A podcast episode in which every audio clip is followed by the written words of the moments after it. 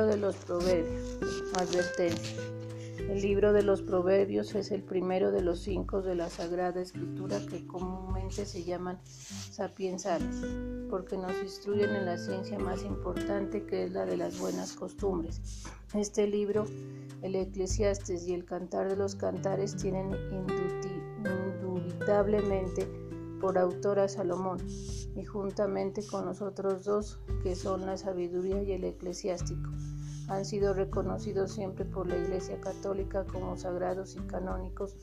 Los proverbios, como observó San Basilio, contienen documentos para arreglar nuestra vida y nos dicen en brevísimas sentencias todo lo que debemos hacer o evitar.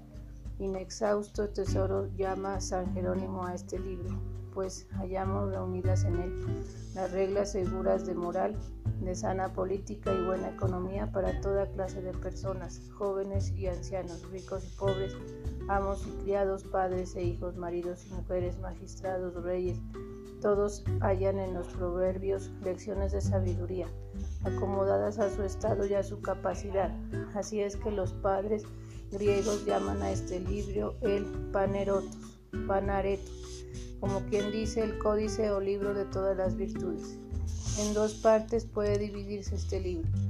Desde el capítulo 1 hasta el 9 contiene una bellísima y eficacísima exhortación a la sabiduría y después del capítulo 9 hasta el fin de los documentos de la misma. En la Vulgata se hallan algunas pocas sentencias que vienen del texto griego de los 70, del cual han sido ingeridas en la versión de San Jerónimo.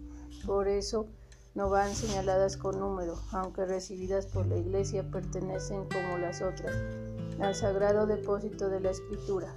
En el libro 3 de los Reyes capítulo 4 versículo 32 se dice de Salomón que compuso tres mil parábolas, reunidas muchas de ellas en un volumen por el mismo Salomón, y recogidas otras de los demás libros suyos, por orden del rey Ezequías se formaría este sumario. Las variantes que ofrecen las versiones antiguas, según observa el señor Bossuet en su prólogo a los proverbios, teniendo a su favor la autoridad, aprobación y uso de la antigüedad y de los padres, pueden servirnos de mucho provecho, pues nos presentan diversas y excelentes sentencias, muy acomodadas a las reglas de la fe, sentencias que sin el menor, de los, del menor prejuicio, perjuicio del sentido principal sirven para hacer más recomendable la abundancia y fecundidad de las divinas escrituras. Capítulo primero. Designio de este libro. Consejos a los jóvenes.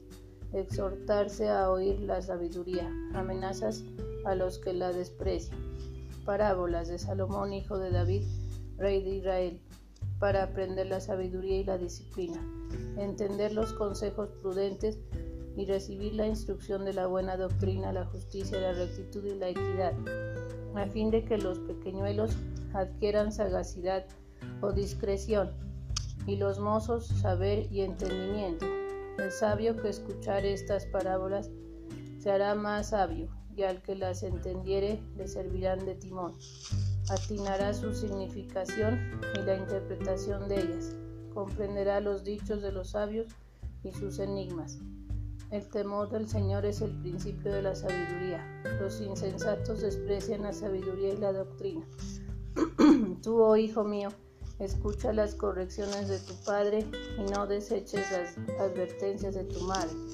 Ellas serán para ti como una corona para tu cabeza y como un collar precioso para tu cuello.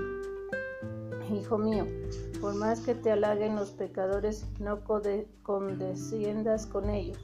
Si te dijeren, ven con nosotros, pongámonos en acecho para matar al prójimo, armemos por mero antojo ocultos lazos al inocente. Traguémosle vivo, como traga el sepulcro los cadáveres y todo entero, como si cayese en una cima, y encontraremos con su ruina toda suerte de riquezas, y henchiremos de despojos nuestras casas. Une tu suerte con la nuestra. Sea una sola la bolsa de todos nosotros. No sigas, oh hijo mío, sus pasos, guárdate de andar por sus sendas. porque sus pies corren hacia la maldad y van apresurados a derramar la sangre inocente. Mas en vano se tiende la red ante los ojos de los pájaros voladores. Las acechanzas que arman los impíos se convierten también a veces contra su propia vida y sus maquinaciones y engaños sirven para perderse a sí mismos. Así es que el camino o la conducta que siguen todos los avarientos lleva arrebatadamente sus almas a la perdición. La sabiduría enseña en público, levanta su voz en medio de las plazas, hácese oír en los concursos de gente, expone sus útiles documentos en las puertas de la ciudad y dice a todos los hombres, ¿hasta cuándo, a manera de párvulos, habéis de amar las niñerías? ¿Hasta cuándo, necios, apeteceréis las cosas que os son nocivas e imprudentes aborreceréis la sabiduría? Convertíos a la fuerza de mis reprensiones, mirad que os comunicaré mi espíritu y os enseñaré mi doctrina.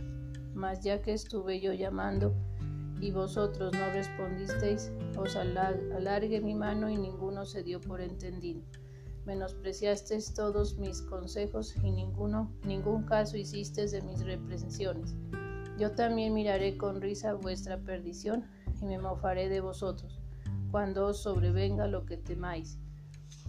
Cuando de improviso os asalte la calamidad y muerte se os arroje encima como un torbellino, cuando os cometa la tribulación y la angustia entonces me invocarán los impíos y no los oiré, madrugarán a buscarme y no me hallarán, en pena de haber aborrecido la instrucción y abandonado el temor de Dios, desatendiendo mis consejos y burlándose de todas mis correcciones.